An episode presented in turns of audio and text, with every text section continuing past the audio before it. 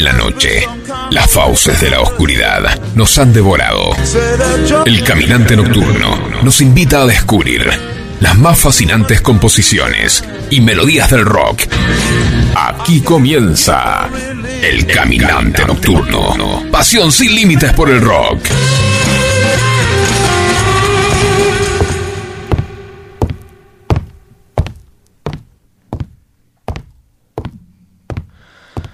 Pospuso durante tres semanas su suicidio. Pagó todas sus deudas, por si el infierno existía. Escupió a su jefe por tirano e inútil. Pagó la puta más cara que encontró para saber qué se sentía tocar unas tetas con silicona. Comió cucarachas asadas y escorpión, para no quedarse con la duda. Pateó a un policía cualquiera por si las moscas. Pasó un par de noches en la cárcel para no morir con un expediente intacto.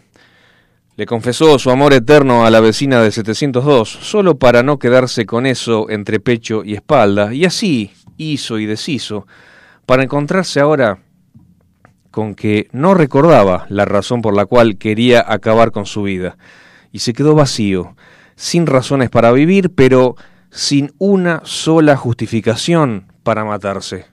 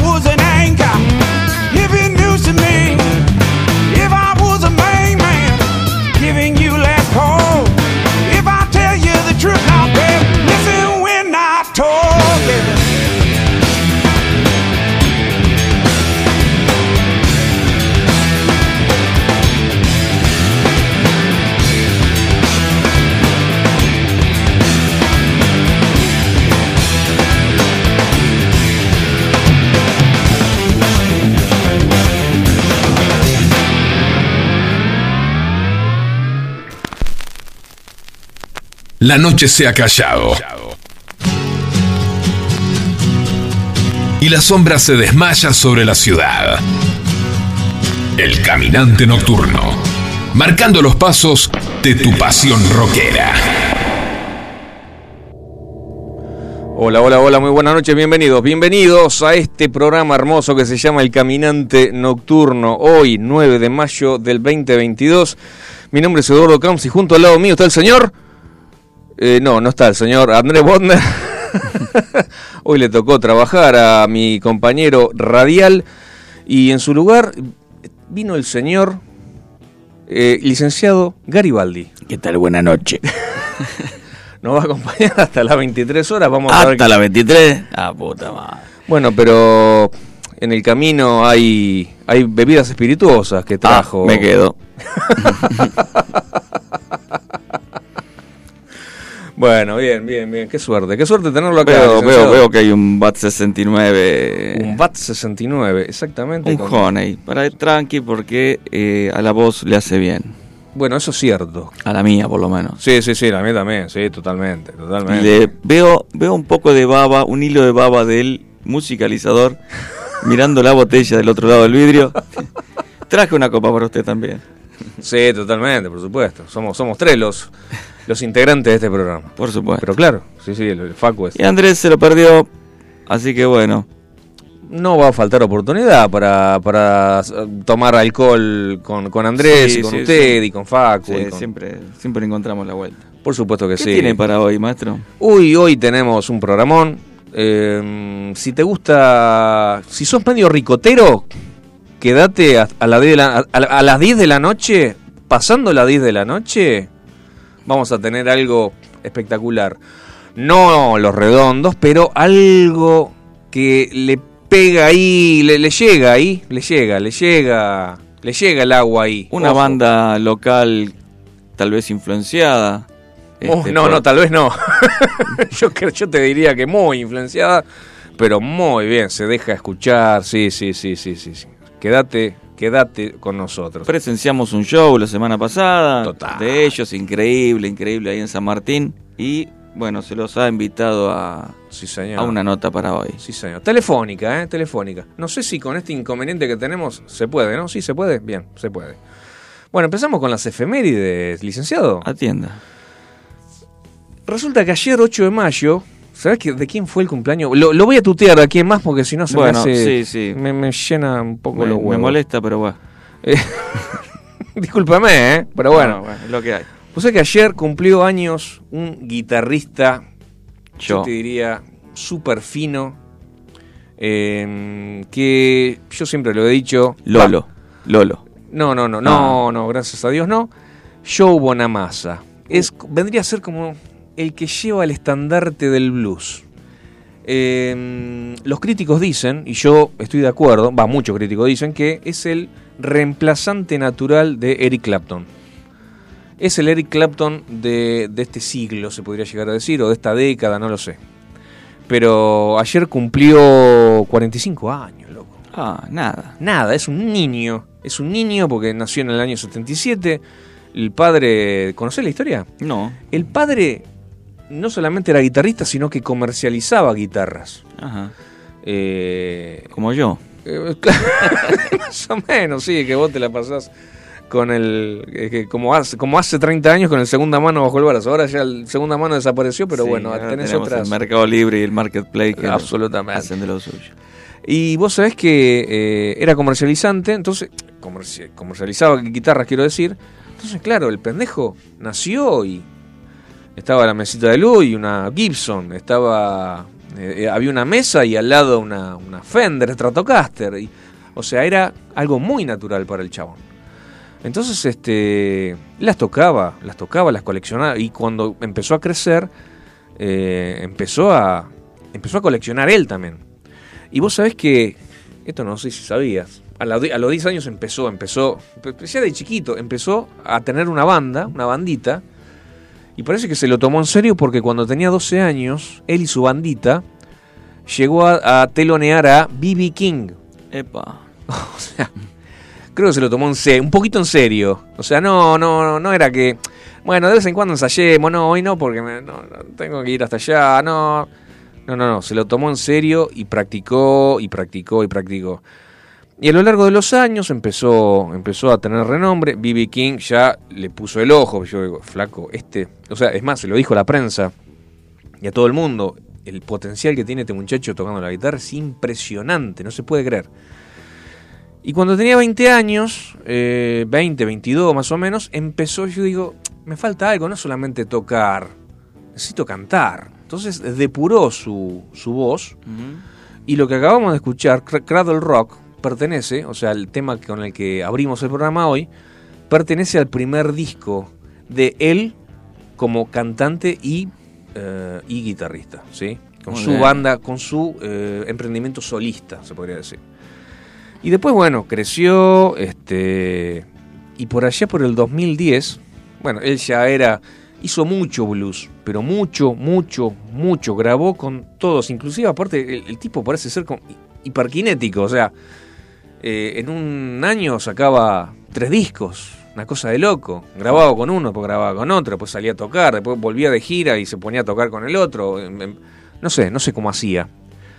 Y, en el año 2010, em, digamos, en el escenario, o primero un grupo y después el otro, empezó a, frecuentar, o lo conoció a, este, ¿cómo se llama este muchacho que cofundador de Deep Purple, Glenn Hughes?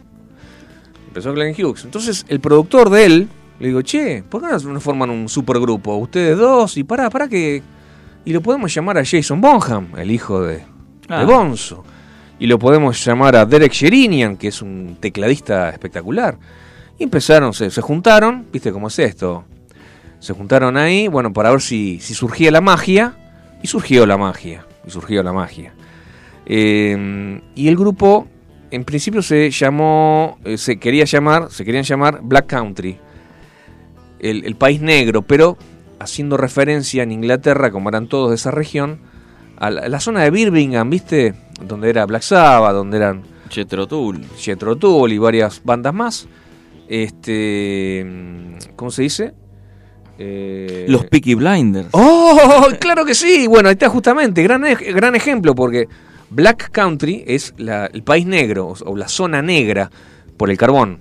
Ah. Por el tema del carbón como ya había una banda que se llamaba Black Country, Black County, este, ellos se pusieron Black Country Communion. Pero el primer disco, el disco, se llamó Black Country. Y vamos a escuchar ahora un tema, un temazo, por el amor del Dios, un temazo de ese primer disco, la canción del ayer, Song of Yesterday, Black Country Communion. Disfruta, temazo total, ¿eh? Adelante.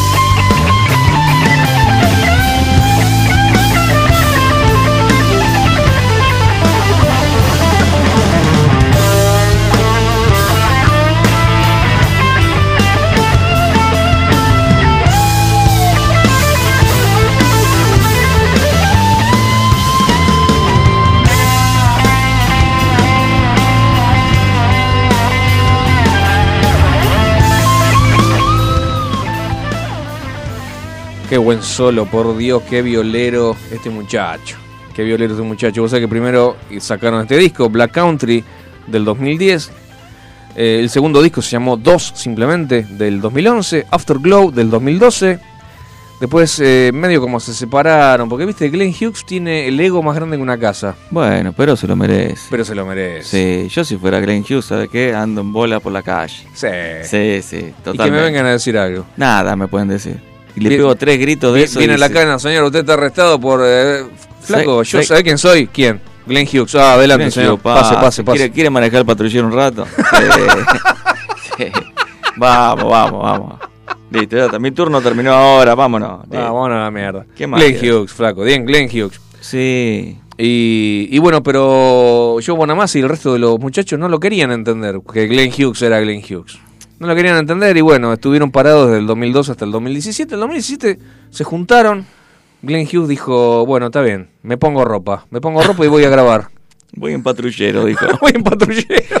no, tengo, no tengo problema. Me chupo un huevo todo. Y sacaron el último disco, el cuarto, que se llamó BCC 1B, o sea, mm, Black Country Communion 4. Ah. Pero eh, dicho en, abreviado, una cosa así. Está bien. Un disco mejor que el Glenn Hughes. Es Glenn Hughes. Sí, seguramente lo propuso él y dijo. Setenta y pico de años y, y mirá cómo canta. El registro de voz es increíble, no se ha modificado nada. Infernal, infernal lo que canta este chabón. Y tiene toda la razón del mundo, loco. Tiene el, ego así de grande y, y sí, y dale y dale. ¿Lo bancamos a Glenn Hughes? Sí, totalmente. Lo bancamos a Glenn Hughes. Cualquier cosa, vengan acá a la puerta de la radio que lo peleamos a todos. La, la Prida 3850, acá. Sí, búsquenme. Vengan, a las 23 salimos, vengan. Búsquenme, soy, uno. soy un pelado a...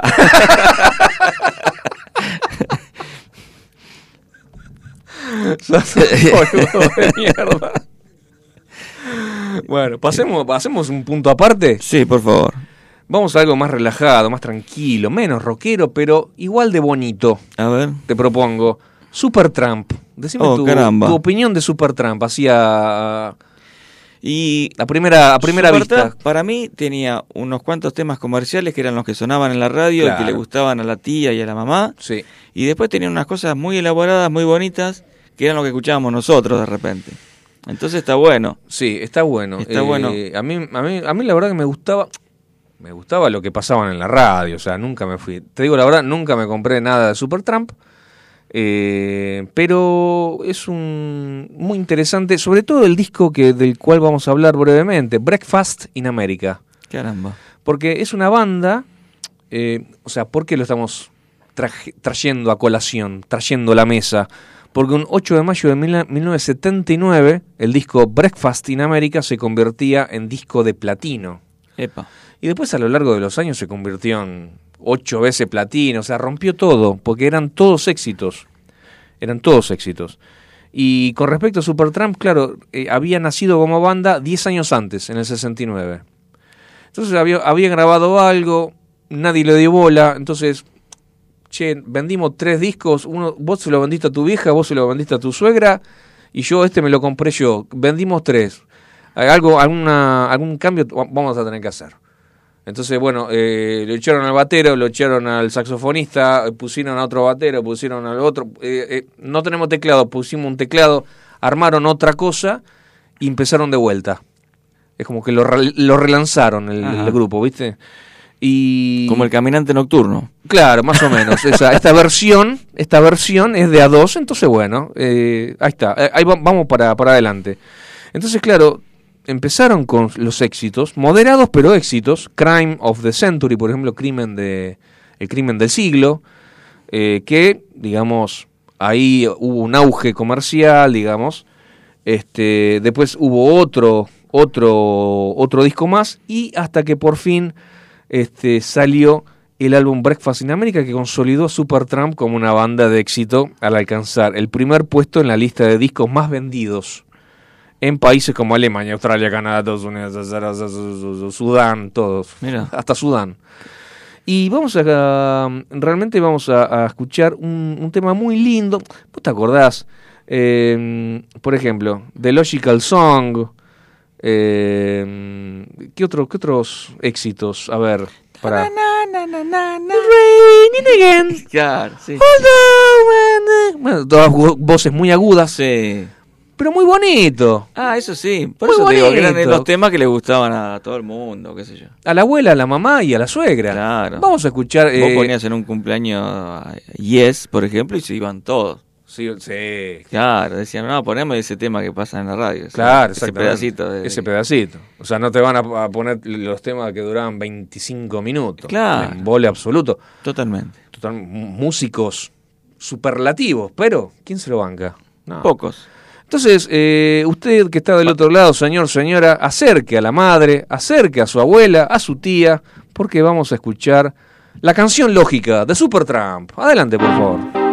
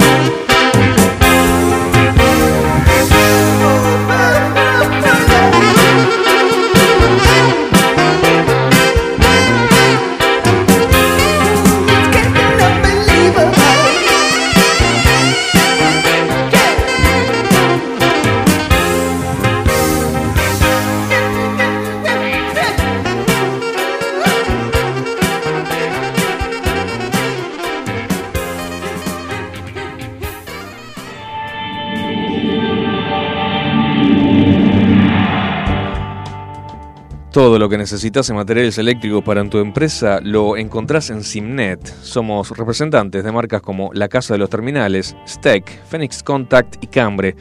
Tenemos instrumental de medición, marca Fluke y Amprobe. Para identificación, Brother, Daimo y Brady.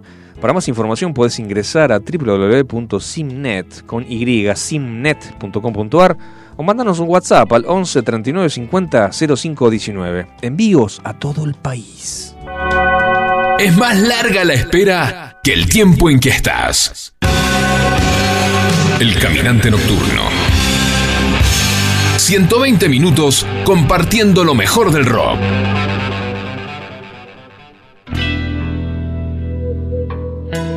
Tengo un mensaje, si me permitís. A ver. Tengo dos mensajes. Epa. Hola muchachos, ¿cómo va? Buen programa, soy Camacho. Epa, vamos, Camacho. Gran guitarrista, Camacho. Lo hemos visto el fin de semana tocando con caramelos sueltos. Él con su banda Instituto El Quemado, una masa. Una masa, una masa Sí, sí, Camacho. Le mandamos un abrazo grande. Un, despliegue, un despliegue escénico. Despliegue, se veían los dedos, no se veían los dedos, mirá. Fa. y después eh, eh, Adrián, refugiado en Olivos, pero de Villa Domínico, Avellaneda, dice, hola muchachos, aguante Megadeth. Eh, aguante Megadeth y aguante Megadeth que nació acá. Ah, Bueno. Aguante Megadeth nació acá. Es una afirmación Sí, cierta, correcta. Sí. y- y algún día contaremos una historia. Me parece que no viene a robar el whisky.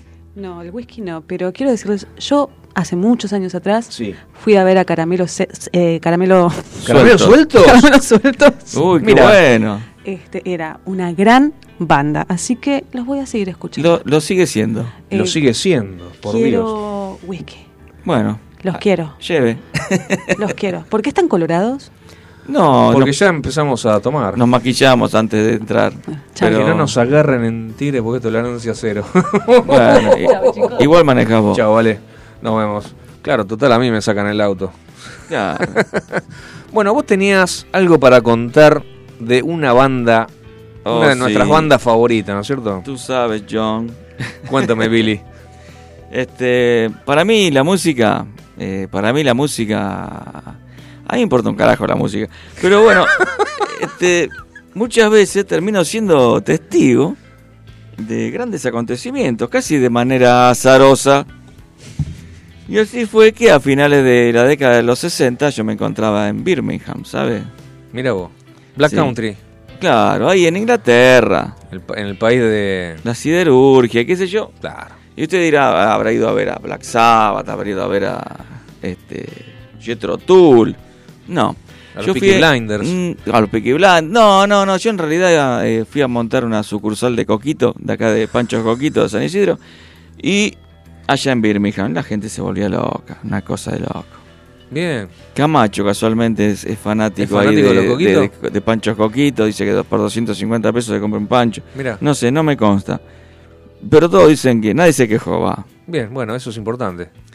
La cosa que en Panchos Coquitos de Birmingham Sí. paraban dos bandas de blues. Una que era la de Ozzy Osbourne con su bajista Geezer Butler, se sabe. Y había otra banda de blues que era la de Tommy Yomi y el baterista Bill Ward. Mira. Y ahí Pancho va, Pancho viene, deciden formar otra banda de blues. Y, y, y vea que yo estoy reafirmando blues, blues y blues. O sea, nadie habló de heavy metal. Nadie habló de heavy metal, no existía. Chao, chicos. Los saludamos No a los existía chicos en esa época el, heavy metal. No existía. Nada. Y después formaron la Polka Tulk Blues Band. ¡Ay, qué feo que suena! Sí. Oh. Polka Tulk. Entonces después dijeron, vamos a ponerle Earth. Y después Bien. dijeron, no, ya hay otra banda que se llama Earth. Es más, lo habían ido a ver pensando que era otra banda que hacía música bailable. Hasta que ahí dicen, bueno, vamos a ponerle, justo enfrente a la sala de ensayo había Sí. un cine y se est- estaba estrenando la película de Black Sabbath. que. Era una película italiana. En realidad Black Sabbath era la traducción inglesa. Si hubiera sido la versión italiana, no sé cómo se llamaría. El pículo de, de- de- de Porca la Miseria, eh. Pero era una película de terror, ¿no? Era una película de terror, Claro. claro. Entonces dijimos, eso es una cosa de terror, de loco. Eh, a, a todo esto el bajista era bastante esotérico Claro. y le gustaban todas esas cosas. Bueno, pero Este, ahí venía Pancho va, Pancho viene. Eh, Gary, venite a los ensayos. Claro, pues pensaban que Garibaldi era Gary de nombre, Baldi de Claro, apellido. claro. Que esto, No, inglés, este no, inglés no cualquiera. sabe nada. No, no. La cosa que en los ensayos, como todo cantante, nunca sabe dónde entrar exactamente. Y se pierde esa cosa, no, la falta de conocimiento de música, cuánta vuelta. Porque es muy común, sobre todo los bateristas, los cantantes, ¿sabe usted, señor sonidista? Dice, cuando entramos todos en el fa, vos ahí entrás. Y, el flaco se queda mirando diciendo, ¿cuál será? ¿Cuál no? será el fa? ¿Cuál será el fa? Claro. El batero. Y cuenta con los dedos, sí. Entonces decía que él me contaba que no sabía dónde entrar. Y yo dije, boludo, lo mejor es que arranques vos. Exacto. Ahí no le erras nunca. Es el mejor remedio, claro que Por sí. supuesto. Además, además, este, Ozzy tocaba la armónica. Era su parte de yo necesito ser músico, además de cantante. Bien. Este, entonces, como tanto remarcamos esto de blues y blues y blues, usted pensará que la armónica es algo, un instrumento muy típico del blues. Claro. Entonces, hoy, a la distancia, escuchamos un tema de heavy metal y nos parece raro escuchar una armónica. Pero en ese momento no. ¿Por qué era eso? Claro. Era una banda de blues. Y así, con su disco debut, arrancaba con unas campanas, unos gritos, una cosa de loco, un miedo. Y al segundo tema arrancaban con The Wizard. Y The Wizard tenía esa locura de Ozzy tocando la armónica, que algo que parecía tan raro en un tema pesado. Este, algo discordante. Mire qué palabra que usé, la busqué en el diccionario. Fua, ¿En serio? Sí. Y usted dirá, bueno, eso no es un instrumento que vaya de la mano del metal. Pero era en 1970, Black Sabbath estaba decidido a crear un álbum de blues psicodélico, oscuro y muy pesado. No, aparte em- empezó el tema del, eh, del concepto. Bueno, Sí. si, si la gente va a, a- O sea, paga para ir a ver una película de terror, y- o sea, paga para, para ser asustada a través de una película, tiene que pagar para ser asustada a través de la música, quizás. Sí, sí, sí. Entonces sí. vamos a darle eh, lo que están buscando. Exactamente, esa fue la, La premisa. la premisa. Claro. Pero eh, yo quería mostrarles algo, el detalle acá, porque también esto es un poco de educación. ¿Vio, señora? Claro que sí. El rock también hay un poco de, de- de la cosa. Entonces, el tema de la armónica en el heavy metal. Eh, tal es así, de Ozzy tocando la armónica, él usaba una marca Honer. Camacho casualmente era un gran El gran, armoniquista. el gran guitarrista del Instituto del Quemado, Sí, ¿te sí, dice? sí. Eh, antes era un gran armoniquista. Y un día dijo, no toco más la armónica, ahora toco la guitarra. Sí, pero en algún momento, fuera de joda, al margen. No, él dice Abro que es, es- es un- una etapa terminada así de, de su vida. Pues tajante, porque mirá sí, que sí, sí, sí. Dicen que- que... era bueno. dicen que era bueno. Sí, sí, sí. Yo me, no, me no me consta- escucharlo algún día. Yo también. Nunca lo escuché. Pero todos dicen que era buenísimo. Tal vez se haya creado un mito. Ah. El Camacho, el Eh, viejo Camacho. Ah, el gran el armo- ex, el ex gran armoniquista. Sí, es más, no sé si es armonicista o armoniquista. A mí me suena armoniquista. ¿A vos cómo te suena, Facu? Armoniquista con el otro Armonicista, sí. Bueno, Tal es así bueno. que Honer, ¿sabe qué? Honer hizo un modelo especial de rememorando a Black Sabbath, Wow. Porque imagínate, metieron una armónica en el primer disco de heavy metal, entonces hicieron una edición especial para Ozzy Osbourne. El estuche de la Honer es un este un ¿cómo es? Un ataúd. Ah, grosso. Y te abre el ataúd y está, por supuesto, lleno de cruces, lleno de cosas locas. Hermoso. La- el modelo Honer. Y en su momento había una especie de concurso en el que entre todas las armónicas había como la entrada de oro. ¿Usted se acuerda de cómo se llama esta película de Charlie y la fábrica del chocolate? que Claro. billetes? Igual. Entonces se ganaban este, una armónica que había usado Ozzy con toda la escupida y los pedazos de pancho de coquito, porque seguramente era de la época. Era seguramente había comido un pancho de coquito, claro. Y bueno, y venía con toda la escupida de Ozzy, la era usada. Qué bueno. Pero uno se llevaba la armónica autografiada de Claro Ozzy, que sí. una cosa de loco. Chupaba todas las bacterias de la boca de Ozzy. No, una cosa hermosa. Hermoso. Usted sabe De que museo. Eh, el tema dice, mañana brumosa, nubes en el cielo, sin alertar el mago camina cerca profiriendo un hechizo. Esto era porque el tema está basado en Gandalf de eh, El Señor de los Anillos. Ah, y usted dirá, ¿cómo? Si El Señor de los Anillos es más de, de esta época que de aquella. Bueno, estaba el libro Estaba original, el libro. por supuesto. Tolkien, claro. Así que, si les parece, escuchamos un poco de The Wizard con esta hermosa armónica de Ozzy.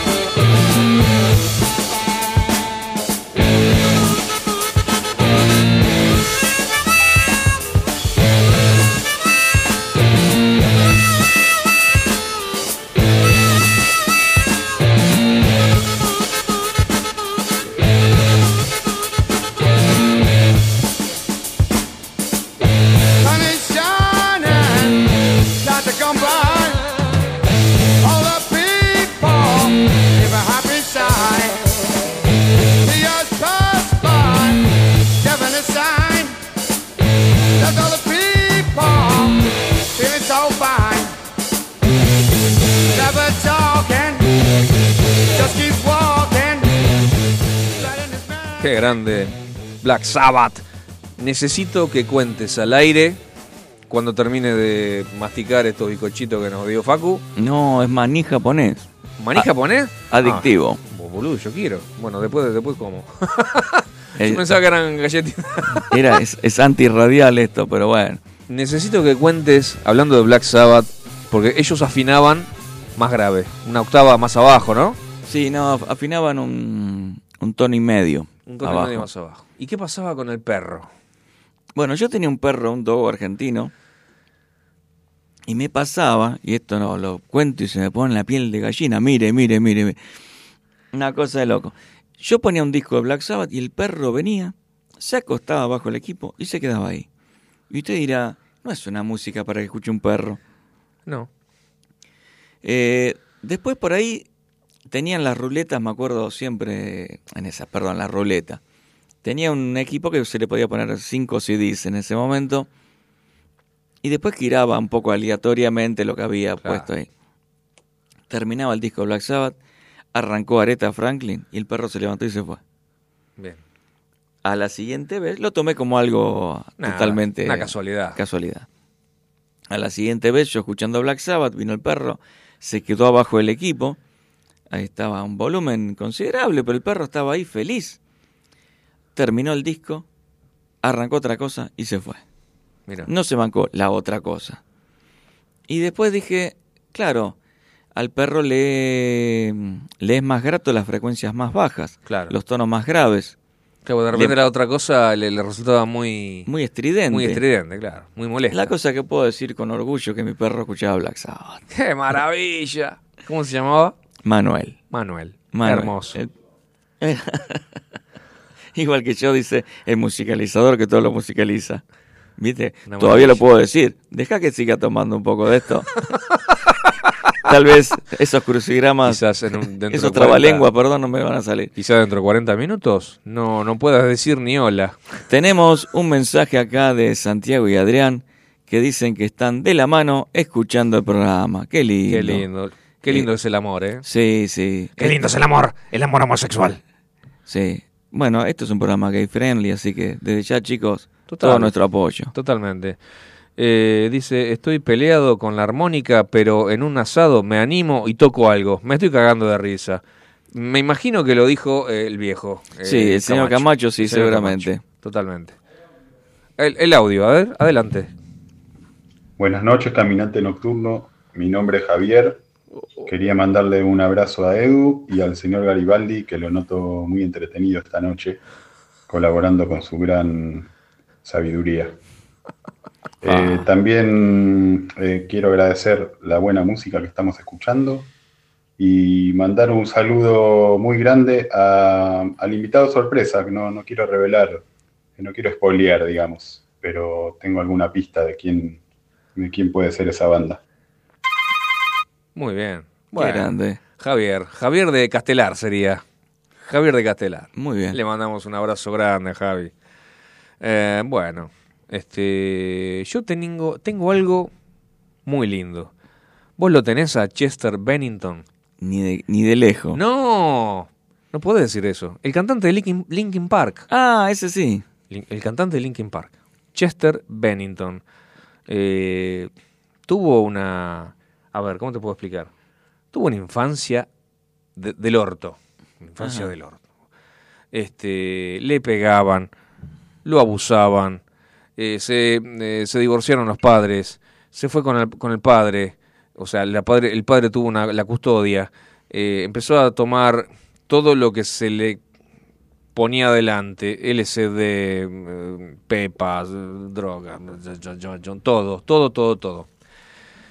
Eh, en un momento decayó, qué sé yo, fue a vivir con la madre. La madre cuando supo que estaba, eh, que era, drogadicto, eh, no lo dejó salir más, pero funcionó, funcionó. Este, ¿Por qué viene todo esto? Porque antes de, de entrar a Linkin Park durante varios años, grabó varios discos, o sea, es ese cantante que a mí, a mí me, emociona por momentos cuando grita, grita afinado y, y tiene una voz increíble. Eh, tuvo un, un final horrendo, desgraciadamente, porque, eh, convengamos, a los 41 años, teniendo seis hijos, con diferentes mujeres, ¿no? Pero bueno, tenía seis hijos, pero estaba eh, muy, muy, muy bajoneado, muy deprimido con la muerte hacía poquitos meses. ¿Te acuerdas cuando se suicidó Chris Cornell? Y, y justo se suicidó él el día en que su amigo iba a cumplir 53 años.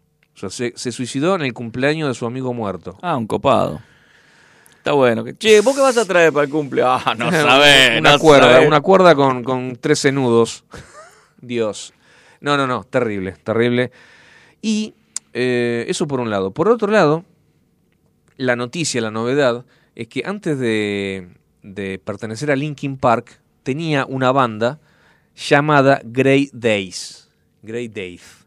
O sea, Grey como de gris, Days que no sé qué carajo es, D-A-Z-E. No sé, todavía no lo googleé. Pero eh, esa, esa banda la formó y la lideró Chester eh, a partir del año 92 hasta el 98. ¿sí? Eh, año en que deja esa banda para integrarse a un no llamado aún Linkin Park. Estaba en formación, digamos, ¿no? Eh, y se supo, bueno, que Bennington se reunió con su anterior banda poquito tiempo antes del suicidio y estaban planeando sacar un nuevo disco de estudio. Sin embargo, esos planes nunca se concretaron porque obviamente falleció el 20 de julio del 2017 Chester Bennington. Y hace dos años, Grey Days lanzó un disco llamado Amends. Eh, Este era un material que contaba con canciones reelaboradas antiguas, las cuales se hicieron con grabaciones de voces originales, o sea, grabación de voz originales de, de Chester, Chester Bennington. Ahora sabemos que muy pronto lanzarán The Phoenix, en junio, un álbum de 10 canciones para homenajear a Chester Bennington. Y este, bueno, estuvieron Dave Navarro, estuvieron las, dos de las hijas de, Chester Bennington. Y lo bueno, eh, la, novedad, la novedad es que eh, hay un tema grabado, ahora lo vamos a escuchar, que se llama Saturation, de Grey Days, que está hecho con las voces grabadas, o sea, quedaron las grabaciones de la voz de, de Chester Bennington en el estudio. Es un te primero, es un temazo. Segundo, te va a emocionar porque es la voz, o sea, la banda de ahora con la voz de hace unos años, de la voz del año 2017, un cinco minutos antes de colgarse. Vamos a escuchar, señoras y señores, Great Days, Saturation.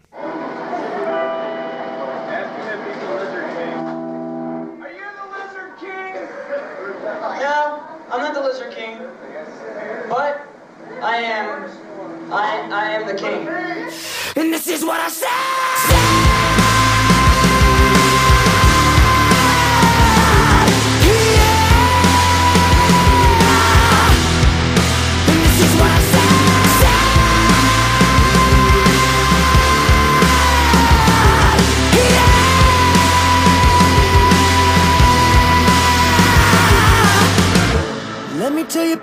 Some say I got a bad attitude. Let me tell you about myself. Some say I got a lot to prove.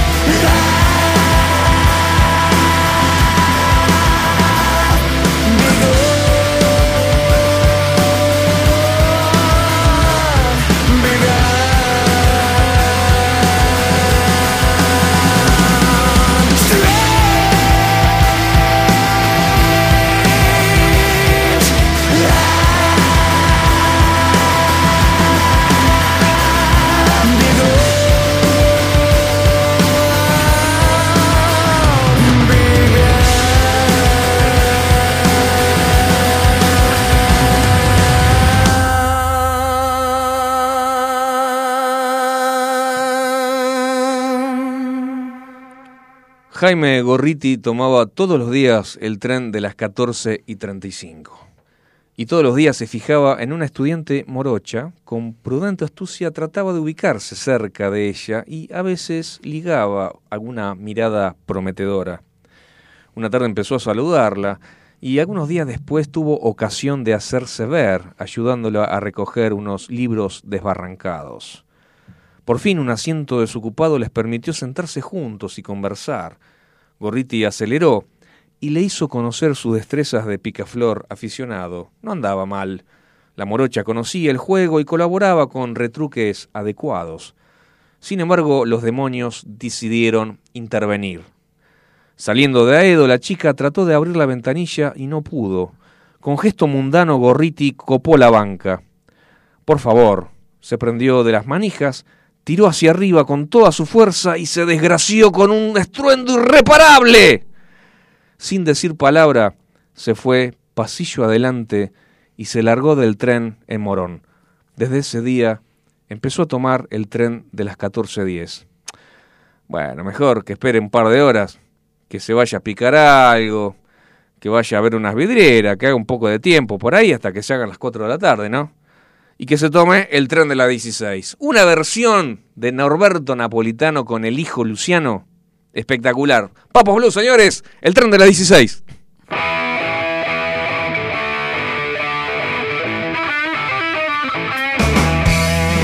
Yo solo quiero hacerte el amor e ir caminando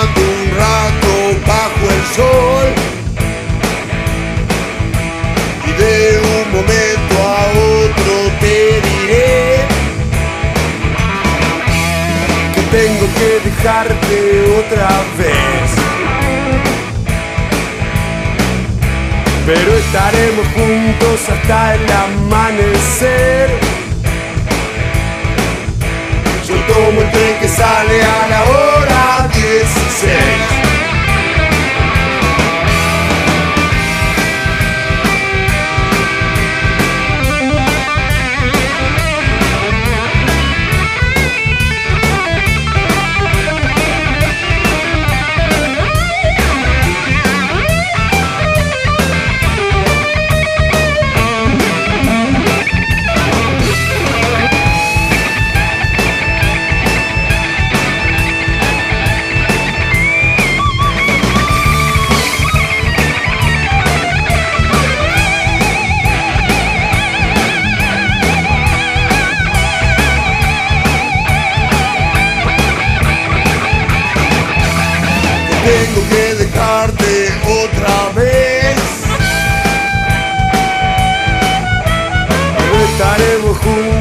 hasta el amanecer. Yo tomo el tren que sale a la hora 16.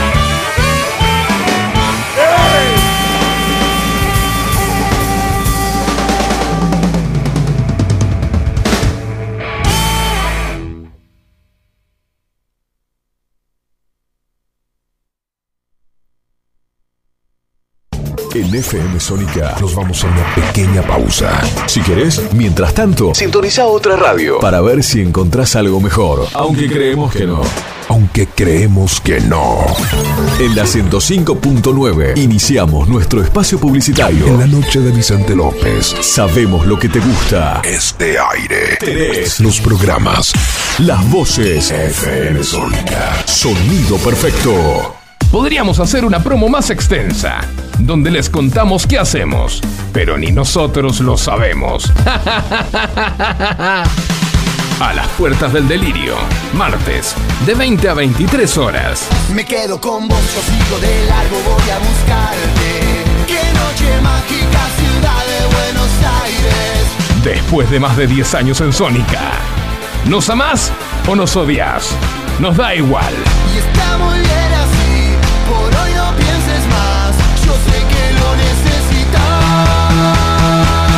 A las puertas del delirio, martes, de 20 a 23 horas. Todo lo que hicimos en la costa lo hicimos porque nos escuchamos y trabajamos en equipo. Vos que querés vivir en un lugar que te encante y nosotros que lo estamos haciendo. Y así funciona. Juntos hacemos más y disfrutamos más de la costa. Vivamos Vicente López. Los caminos conurbano no son lo que yo esperaba, no son lo que yo creía, no son lo que imaginaba. Por eso Cristian Salles y Sebastián Vargas te invitan a recorrer todas las noticias del conurbano. La hora de salida, todos los martes, de 18 a 19. Aquí no ha pasado nada. Solo por FM Sónica 105.9. Y entérate de todo lo que pasa en tu barrio. ¿Se te rompió el cosito largo que va enroscado en el cosito corto? Olvídate del problema. Seguro, en Ferretería Mi Viejo Marcos lo tenemos. Electricidad, cerrajería, sanitarios. Abrimos los feriados, todos los medios de pago. Visítanos en Brasil 578 Villa Martelli. Búscanos en Facebook como Mi Viejo Marcos. Especialistas interpretando el cosito del coso. Muchas cosas cambiaron este último año. Los saludos, las juntadas y hasta la música. Decidimos no cambiar. Preferimos tener estilo a ser una moda pasajera. Bomba de tiempo. Martes, 23 horas.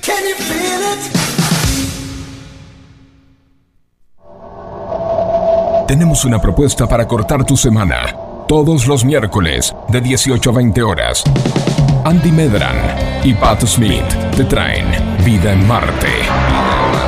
Actualidad, juegos y la mejor música. Búscanos en Instagram, arroba Vida en Marte Oficial. Subite a esta nave, Vida en Marte, por FM Sónica 105.9.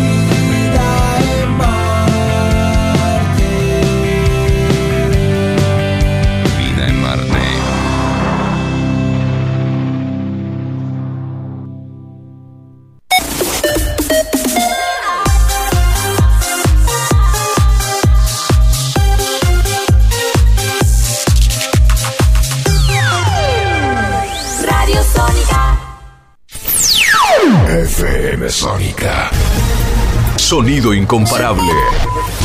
Sónica 105.9. Llegamos a donde vos estás. ¿Aprovechaste la tanda para hacer todo lo que tenías que hacer? Nosotros sí. Por eso estamos de regreso. En FM Sónica. Finalizamos. Finalizamos. Nuestro espacio publicitario.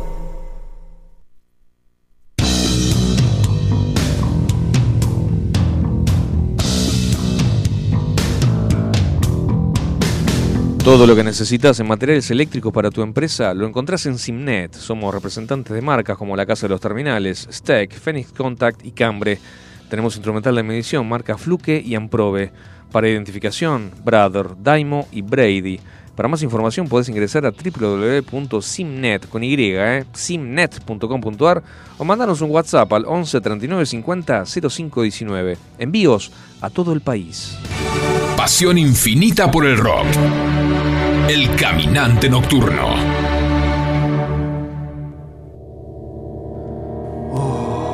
Bueno, es hora. Es, Es una hora, hora. redonda. Sí. Es una hora redonda, 10 de la noche. Bueno, un poquito más. Estamos en comunicación con un integrante de una banda que hemos visto el sábado pasado. Increíble. Maravillosa, a mí me voló la Apoteótica. cabeza. Yo fui a ver ese sábado a Instituto del Quemado y acá Walter me dijo, perdón, el licenciado, el licenciado Garibaldi me dijo, no te vayas a ir porque lo que se viene es una banda de la hostia y te vas a divertir y te la vas a pasar bárbaro. Bueno, me, me quedo. Y me encontré con una banda que se llama Caramelos Sueltos. ¡Caramelos Sueltos! Y lo tenemos... Sueltos, sueltos, sueltos, sueltos. ¡Sue! ¡Sue! Eh, después te cuento lo, lo que me pasa, lo que me pasó en la semana con Caramelos Sueltos. Eh, Andy, ¿me escuchás? Hola, hola. ¿Qué tal, gente? ¿Cómo andan? Hola, Andy, Buenas querido. noches para todos. ¿Cómo te va, viejo? ¿Bien? Eh, estamos hablando con... andamos. Este, Ah, muy bien, muy bien. Hay un poquito de delay, ¿no? El baterista. Sí, señor, claro que sí. No me he olvidado. ¿Y qué baterista? ¿Y qué baterista? Sin fisuras, ¿eh? Sin fisuras. Yo lo dije acá al, al- al lunes siguiente al, al- al recital. Este, una maravilla. Eh, Es con- más, tocó de invitado de Instituto del Quemado, también claro tocó que un sí, tema. tocó un tema. Muy bien, muy buena onda. Muy buena onda. Contame un poquito, eh, primero, los integrantes de la banda y de hace cuánto que están tocando. Contame algo. Eh, bueno, ante todo, gracias por, los elogios a, la banda. Nos alegra saber que, que, bueno, que la gente lo disfruta, se divierte. Que creo que la idea básica siempre es esa, ¿no? De tratar de llegar a través de una acción hacia la gente. Así que, que bueno, nada, ahí por, por la devolución. Eh, bueno, Caramelo Suelo es una banda que tiene 10, 12 años, pero tiene la particularidad de que eh, nunca había salido a tocar. Es una banda que se inició con, con Alberto Voz, batería, en un momento, eh, eh, con Gabriel Vier, guitarra, y González, que un poquito después. Eh, y bueno, nada, pasaron algún que otros músicos hasta que en el 2018, mediados del 2018, llegué, llegué yo. Bien. Una invitación este, al ensayo y, y me quedé, me quedé en la banda, me gustó y, y bueno, lo liberé a Albert, como dice, como dice él, ¿no? Porque... Ah, el cantante, estaba perdóname, a ver si entiendo. Cantando y tocando la bata. Claro, antes cantaba y, y tocaba la bata al mismo tiempo. Es re difícil eso, ¿eh? Eh, sí, sí, creo, él, él dice que el único que lo hacía bien era Phil Collins. Claro, sí, sí, tiene razón. no, pero Bueno, aparte, sí, sí. Y además es un increíble bailarín, showman, Sí. este, frontman. Yo la- la- me re divertí, pero, pero eh, un gran porcentaje por él, porque levanta el show, además de que, de que suena muy bien, eh, él contribuye a que, a que la gente se divierta mucho, de verdad. Yo creo que deberíamos pasar un tema primero para que la gente sepa de, lo- ¿De lo qué- que de estamos, hablando. hablando? ¿Te Vamos a- Andy? Después la seguimos. Para, para, para que tiene un delay, pequeño delay. Sí, sí, sí, está bien, pasamos un tema. Sí, después iba, después iba a hacer una aclaración con respecto a eso, pero después del tema lo hacemos, no hay problema. Dale. Buenísimo. Vamos a escuchar Nada de otro mundo, caramelos sueltos. Adelante, por favor.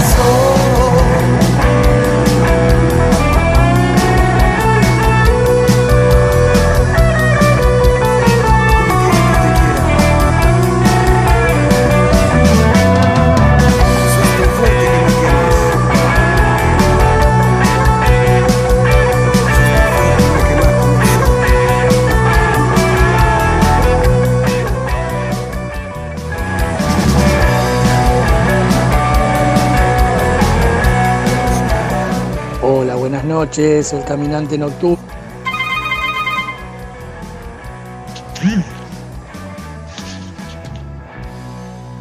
Muy bien.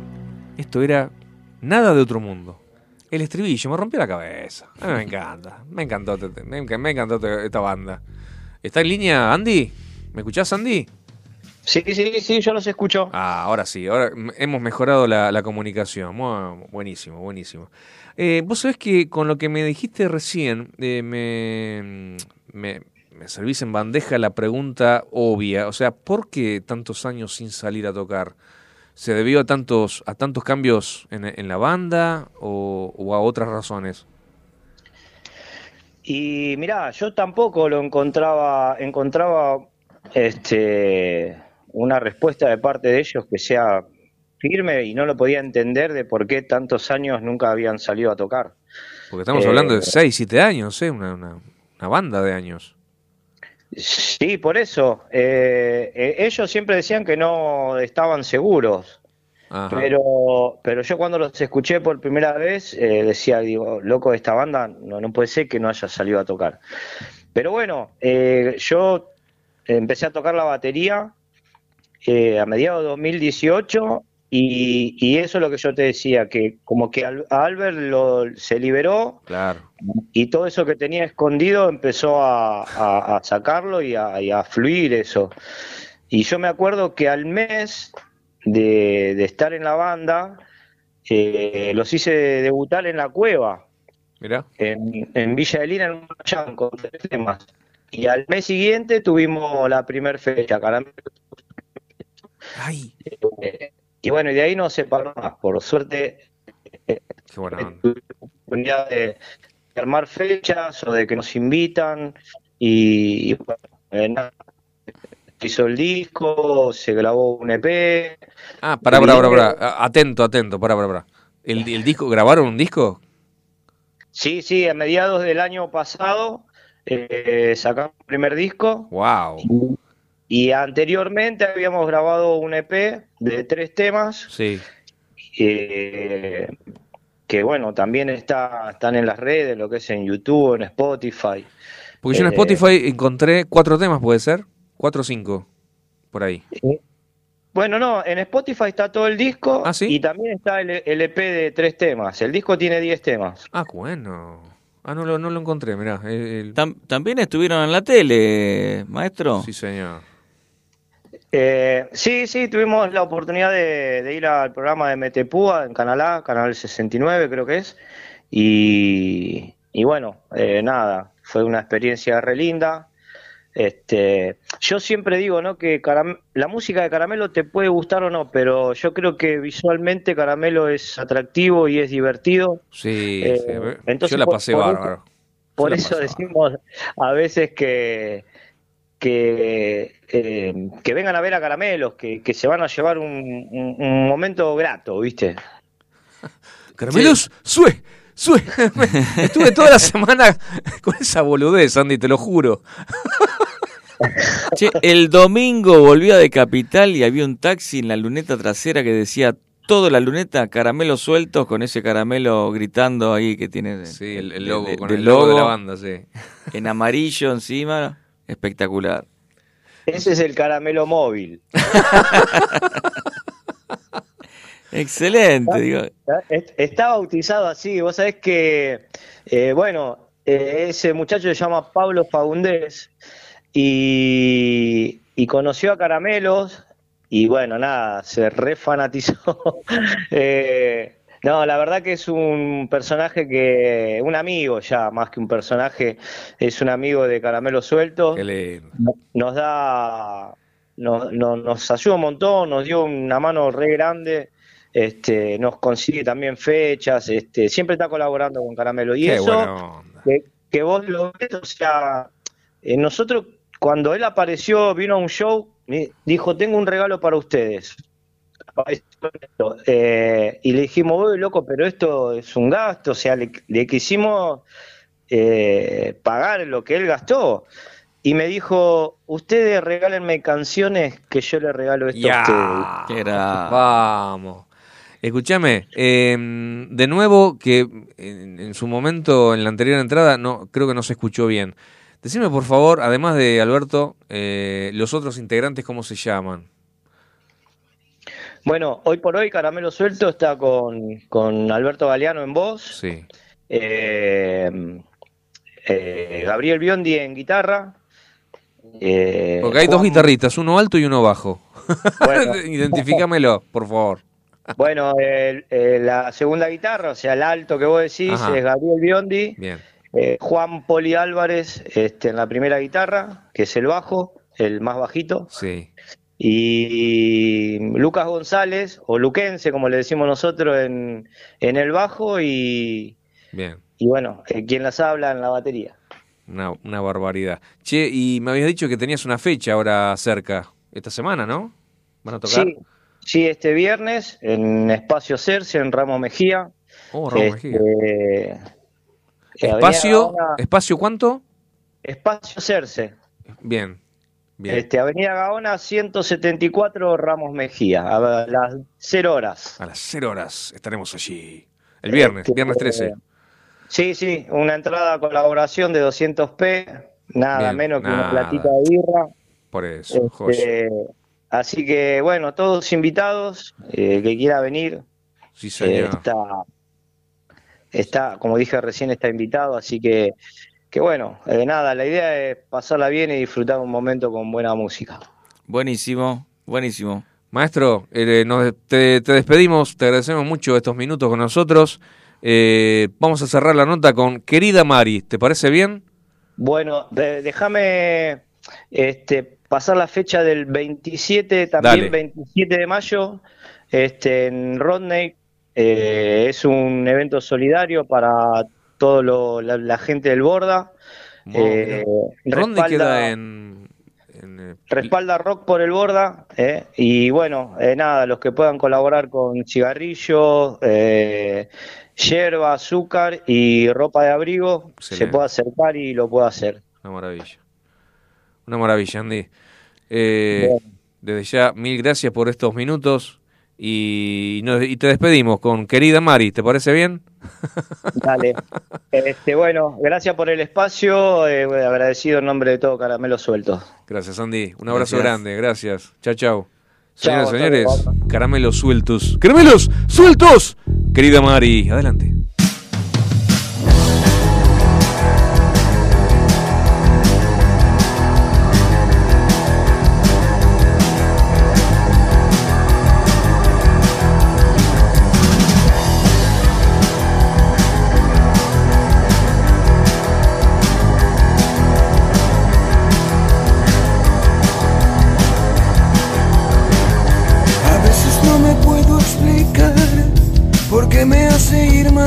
Más.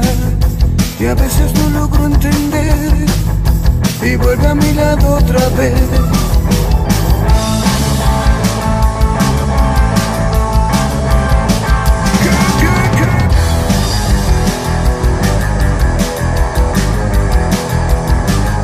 Ciudad en llamas vemos hoy que no le prestamos atención.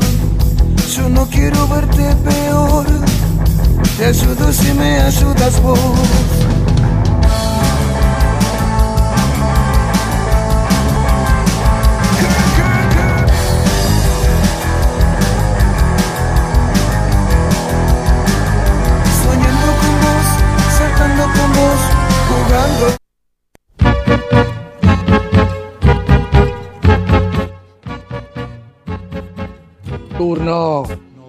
Otra edición especial para el recuerdo. Bueno, confieso que se me cumplió el sueño del pibe. Amo, amo de corazón la dupla Edu Andrés, pero que esté el licenciado Garibaldi siendo parte del mejor programa de rock de radio de toda la historia. Ah, nene, juro que no te pagué. Es un placer, un orgullo, eh, no sé cómo describirlo, eh, no hay palabras.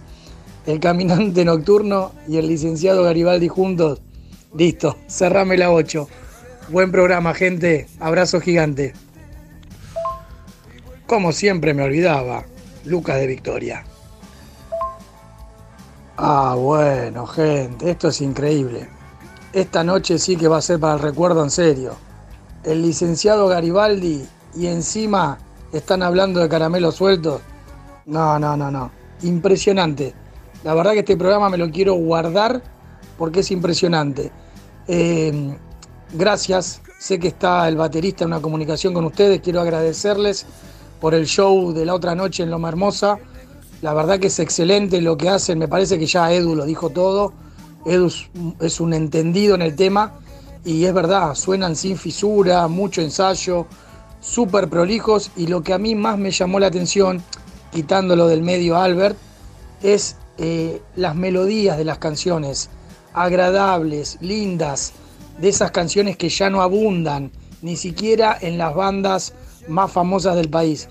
Eh, hermosísima la composición de esas canciones en todos los aspectos. Y bueno, tocando el tema de Albert, un monstruo, eh, es la verdad que tiene, tiene, tiene una pasión ricotera en la sangre, pero yo también le noto el histrionismo del gran Alejandro Sokol, que Dios lo tenga en la gloria, cantante, humilde persona, Sokol. humilde en todos los aspectos, y la verdad que más allá de que las canciones son muy ricoteras, creo que Albert tiene mucho de Alejandro Sokol y, y estoy agradecido por eso. Así que bueno, gracias a la banda y gracias a Albert por, por ser un distinto. Muy bien, muchísimas gracias, Lucas de Victoria. Tenemos a Juan de el Partido San Martín, o sea, Juan de San Martín sería. Claro, sí, sencillamente. Excelente el programa de hoy. Simplemente eso, excelente. Desde ya mi gracias a Juan de San Martín. Este, bueno, se iba para Chile ahora parece. Bueno, bien. Vos ibas a hablar del heavy metal de los 80. Sí, había una vez. Resulta. Ah, resulta que eh, allá por los el año 80 más o menos se juntaban eh, los pibes de Bloque. Bloque. Bloque. Bloque llegó a sacar, como muchas bandas, eh, un solo disco. No había difusión, no los pasaban en la radio, no les hacían una nota. Este, Año 82. y el, el- claro, recién en el 82, después de la guerra de Malvinas, se empezó a difundir un poco más el, el- el rock nacional. Y entonces las bandas de heavy metal que estaban ahí pululando llegaron a grabar un disco, más o menos todas ahí en el 83-84. Y después pasaba lo mismo, ni en la radio no, en las revistas no, no te dejábamos tocar a ningún lado y bueno, se terminaba cerrando el círculo. Pero Bloque en particular, a mí me gustaba mucho, en su disco Demolición, Sonaba muy bien, yo me acuerdo. sonaba algo distinto. Usted sabe que todas las baterías en los 80s le ponían cámara a los redoblantes. Todas. Ahora vamos a escuchar otro temita también de, de la banda Helion. Eh, Bloque sonaba, pero además estaba muy influenciado por Iron Maiden. Claro. Iron Maiden tiene una característica. Usted va a escuchar las guitarras dobladas, o sea, las guitarras que van tocando o lo mismo, pero tal vez ah, creando algún tipo de armonía Claro. O octavadas. O sea, son dos, guitar dos guitarristas con dos guitarras tocando en paralelo lo mismo y, o algo similar, apenas diferente, pero eh, sonaba perfecto, sonaba hermoso. Eh, Claro, y además eh, tenía la particularidad también de que los solos eran compartidos. O sea, Claro. quedaba medio solo hacia una guitarra, medio solo hacia la otra. Y por supuesto, bloque totalmente influenciado en esa época, imagínese, formada en el año 80, empezaron a llegar los primeros discos de acá de, Claro. De Maiden, y para el 84 grabaron esta hermosura. Eh, después vamos a poner un temita también de Maiden para que lo comparen con el sonido de la época. Por el tema de las dos guitarras, simplemente. Eh, claro, sí, sí, sí. Y acuérdense también del, del, del efecto sobre el redoblante, esa cámara que hoy suena rara, no digamos fea, pero rara. Rara, sí. Sí, muy típica de la época. Escuchemos Demolición. No, no, perdón, el tema se llama Bajo el signo del terror.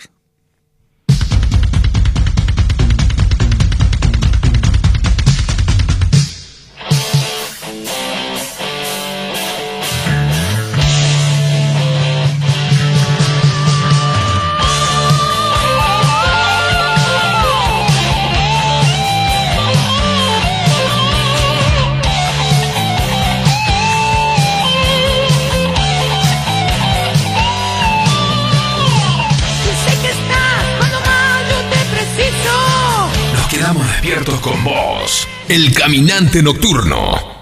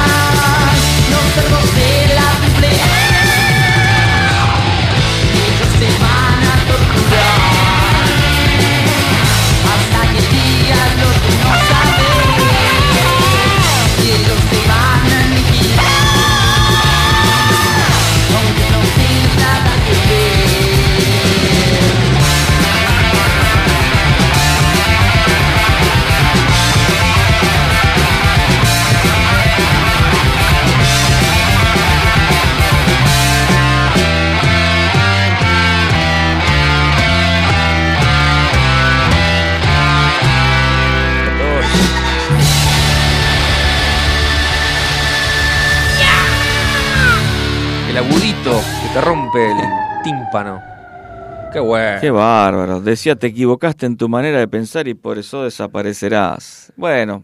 Wow. Este, Bien de la época, ¿no? Contando, claro, sí, sobre todo en esa época este, que volvió la democracia, se podían contar algunas cosas más.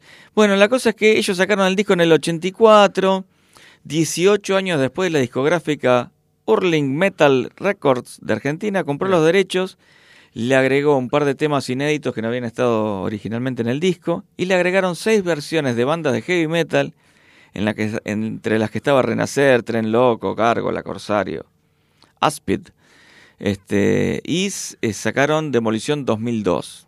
Después, bueno, como quien dice, se juntaron los integrantes del grupo, el cantante estaba viviendo en Estados Unidos, hicieron un par de recitales acá por el 2014 como para sacarse las ganas. Mira. Este, pero bueno, espero que les haya gustado, es un poco de nuestra historia del metal. Bill- Billy, el cantante. Billy, Billy, Billy, sí.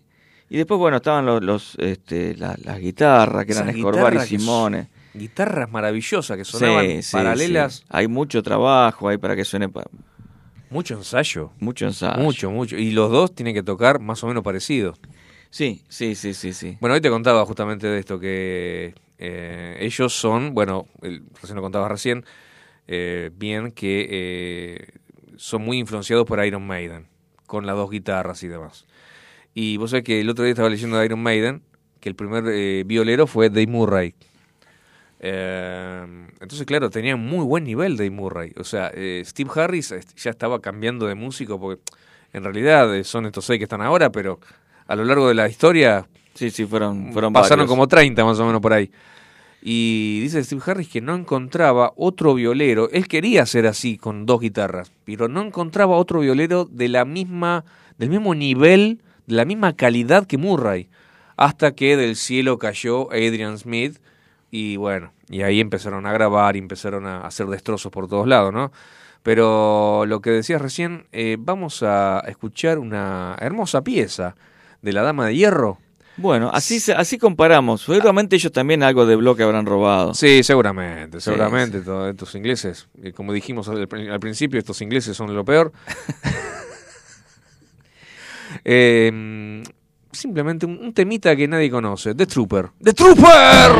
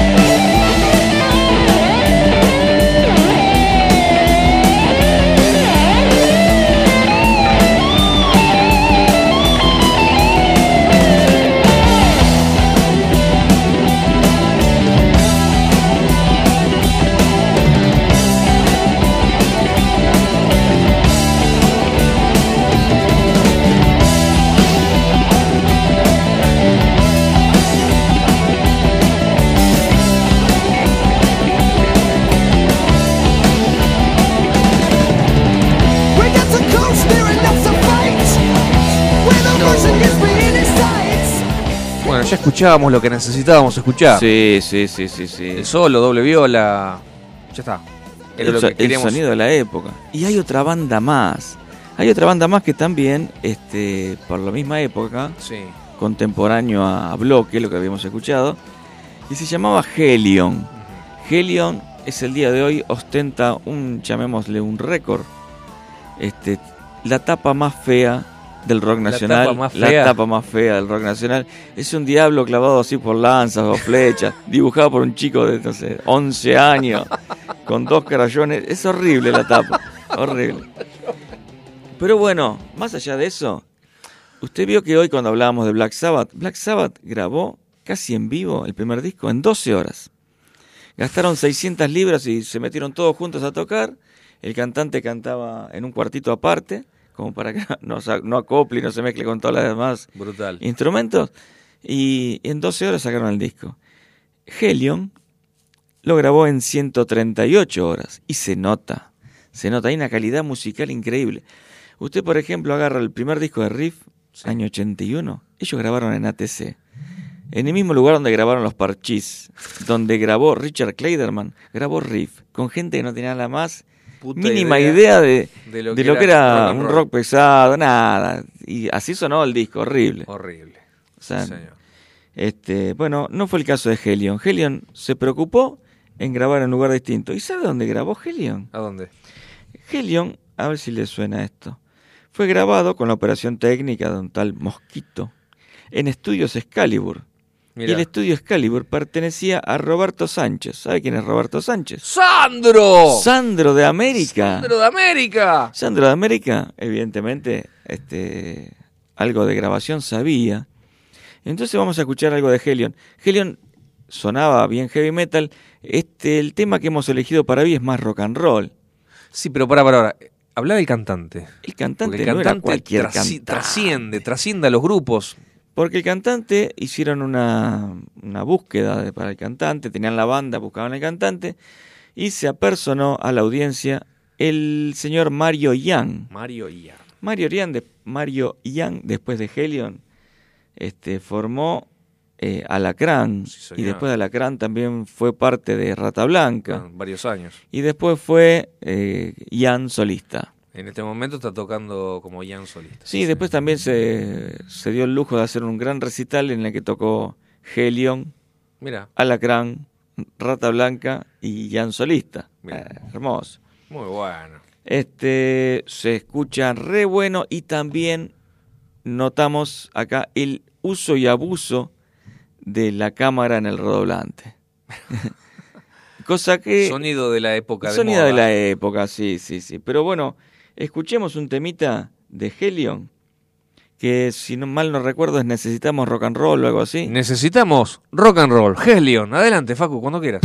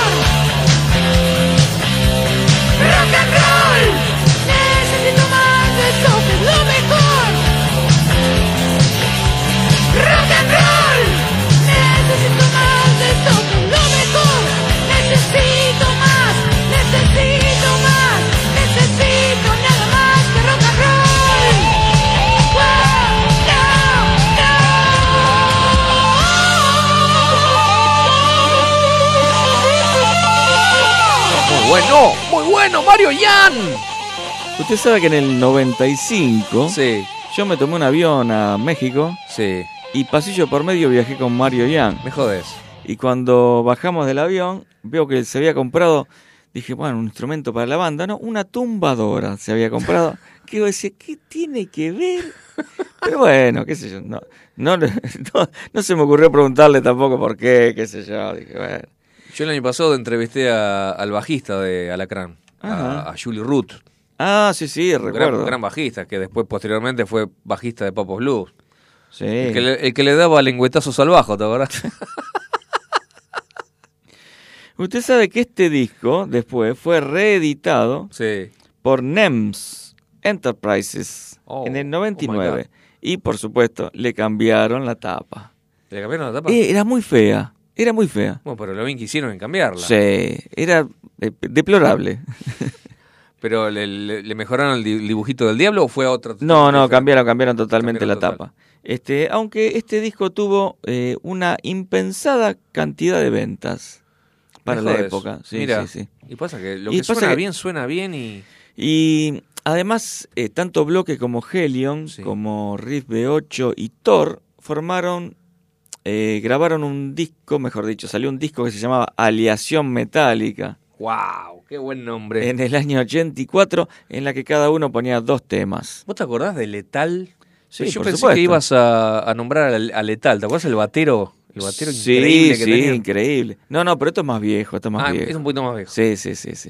También había una banda ya por el 81 que era Angar, estaba Duck también. Ah, me acuerdo, Duck. Duck era de zona norte, todavía Sí. siguen tocando. Me. Sí, es un pelado divino. Sí, sí, sí, sí. Che, tenemos un, eh, un pequeño mensaje. A ver. Rosa de Saavedra. Qué lindo programa. Los estamos escuchando acá con mi marido. Aguante el caminante. Muy bien. ¡Wow! En Saavedra escuchan rock and roll. Vamos, carajo. Bueno, fabuloso, fabuloso. Eh, ¿Algo más de que agregar del heavy metal de los 80 nacional?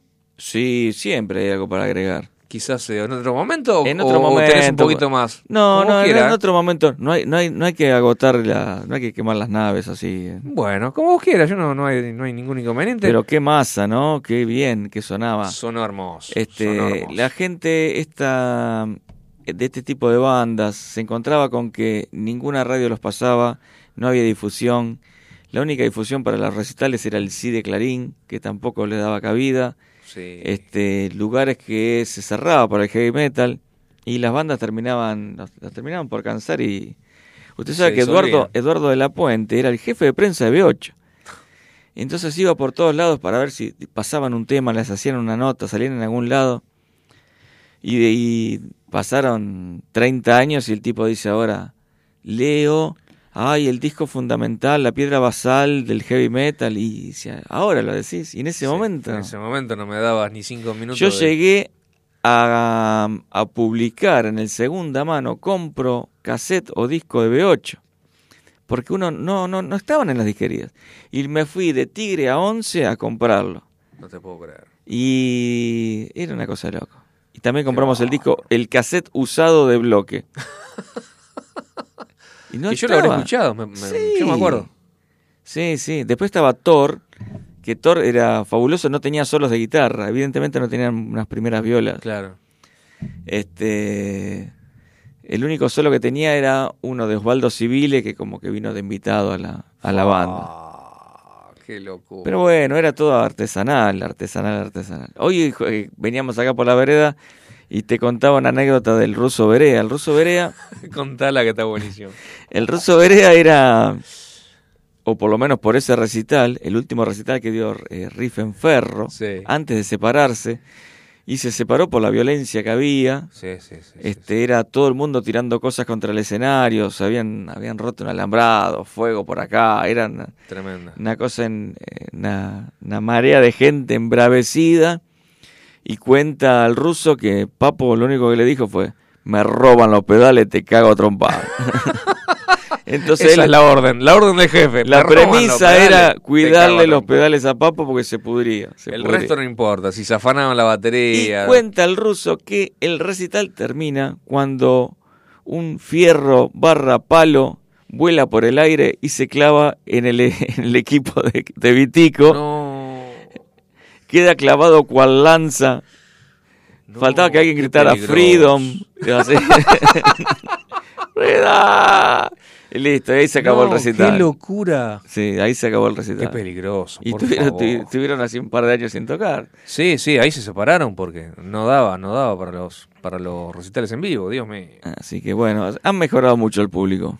Hemos mejorado mucho. Absolutamente, yo creo que sí. Bueno, pero aparte la- el, el contexto social era otro en ese momento, eh, salíamos del, del- de la Sí, yo me acuerdo dictadura 84, y- 85, prácticamente no había chicas en los recitales. Y por lo peligroso. Este, después bueno, fue cambiando, fue mejorando. Gracias a Dios, ¿no?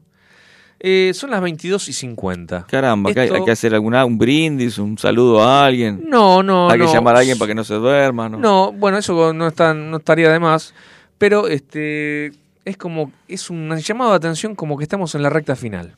Ah, bueno, hemos dosificado bien la botella, vamos, vamos a Yo- terminar yo creo que en orden. Yo creo que uh, falta mira, un par de centímetros en la botella del VAT 69. Sí. Eh, yo creo que esos dos centímetros los podríamos ir reduciendo mientras escuchamos a una banda australiana, entre otras cosas. Ajá. Oh, te propongo escuchar un temazo. ¿eh? A ver. Te propongo tres temas. Los tres temas eh, que siguen, si entran. Creo, yo creo que sí van a entrar, pero bueno, entonces, si no entran, lo cortamos. Eh, con una. eh, Un factor común. Con un factor, un, un denominador común. ¿Cómo se llama? Factor común. Factor común. Factor común. Que es que los mm, la palabra mujer están en los tres eh, títulos, de tres bandas Ah. diferentes.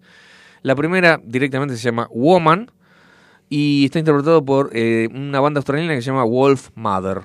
Pero escucha, es una banda australiana. En 2007 ganaron un premio Grammy a la mejor interpretación de hard rock por esta, este tema que vamos a escuchar. Ajá. Y este tema aparece en el videojuego Tony Hawk Pro- Project 8, Guitar Hero 2, Guitar Hero 3, en la banda sonora del videojuego Motorstorm para PlayStation 3, en la cuarta temporada de la serie televisiva Chuck, en el videojuego Saint Row y no sé en cuántas garchas más. Epa. O sea, debe ser un gran tema. Debe ser bueno. Wolf, Mother, Woman.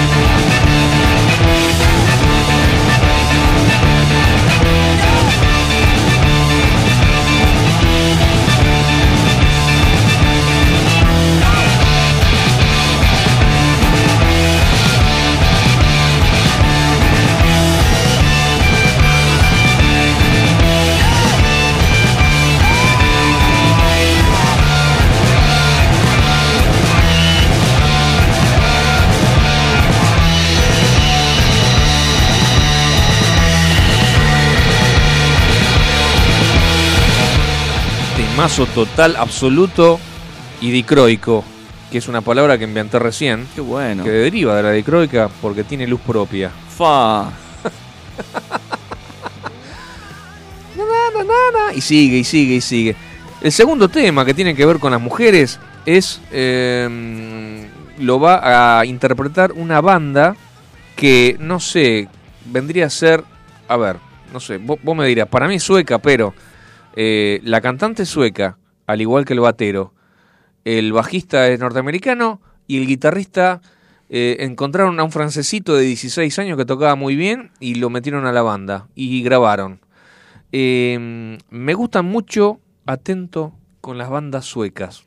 Epa. Atento. Yo he pasado muchas bandas suecas y la verdad que eh, realmente me gustan muchísimo. ¿Cómo, cómo se llamará en Suecia los zapatos, no? Que son suecos. Se llama, en Francia le dicen sabot. Sí. El sabot. ¿Y sabe de dónde viene la, hoy que hablamos de Black Sabbath? Sabotaje.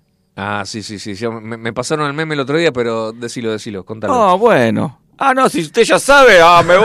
Dale, ah, contalo. sí, Contalo, pibe, Usted contalo. sabe que la gente en la fábrica andaba con los zapatos, con esos zapatos de madera que eran los sabot, Claro. y este, en una protesta le empezaron a meter esos zapatos adentro de las máquinas trabándolas.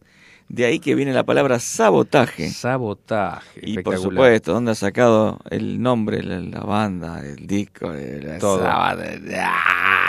Che, eh, pero este, este tema, esta Sí. banda, perdón, Los eh, los suecos, se llaman Blue Pills. O sea, blues, perdón, Blues Pills. O sea, eh, pastillas de blues. Y la cantante Ellen Larson dice, es una, la vocalista, menciona como influencias principales de la misma banda, Free, Fleetwood Mac, etcétera, etcétera. Y se describe eh, el estilo de, de Blues Pills como un blues rock duro con voz de soul. Uh, ya me gustó. Y su voz ha sido comparada con una mezcla, como una mezcla entre Janis Joplin y Aretha Franklin. ¿Te gustó? Vamos a ver. Vamos a ver. Blues Pills, High Class Woman.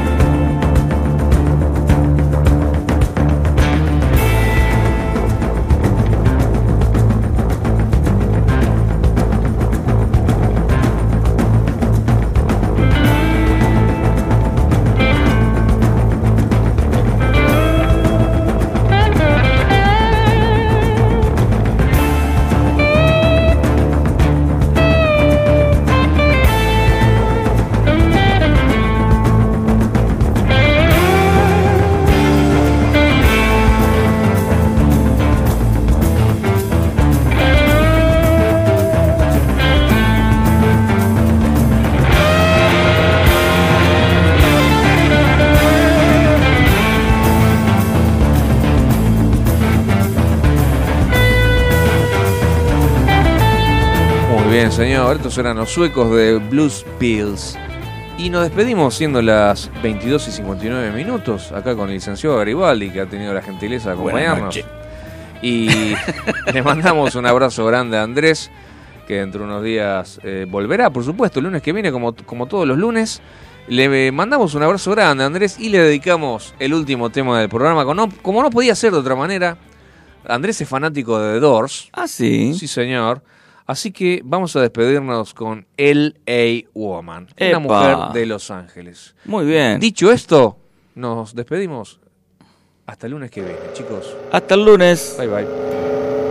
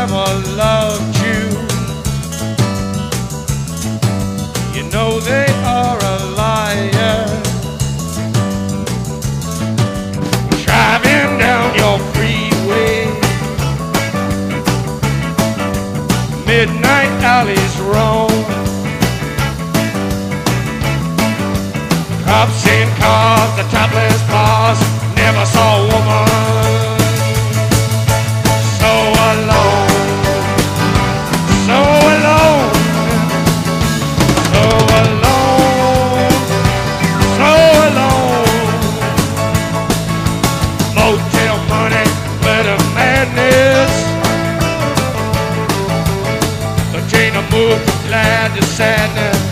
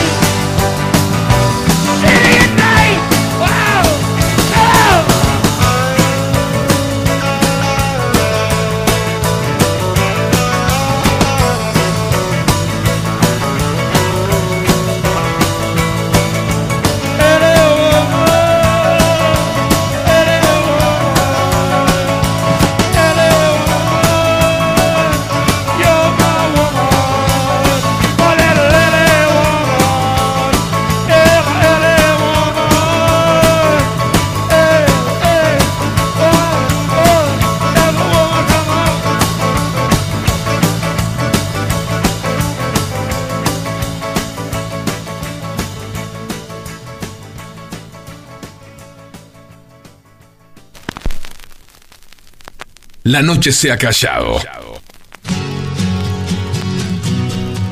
Y la sombra se desmaya sobre la ciudad. El caminante nocturno, marcando los pasos de tu pasión rockera.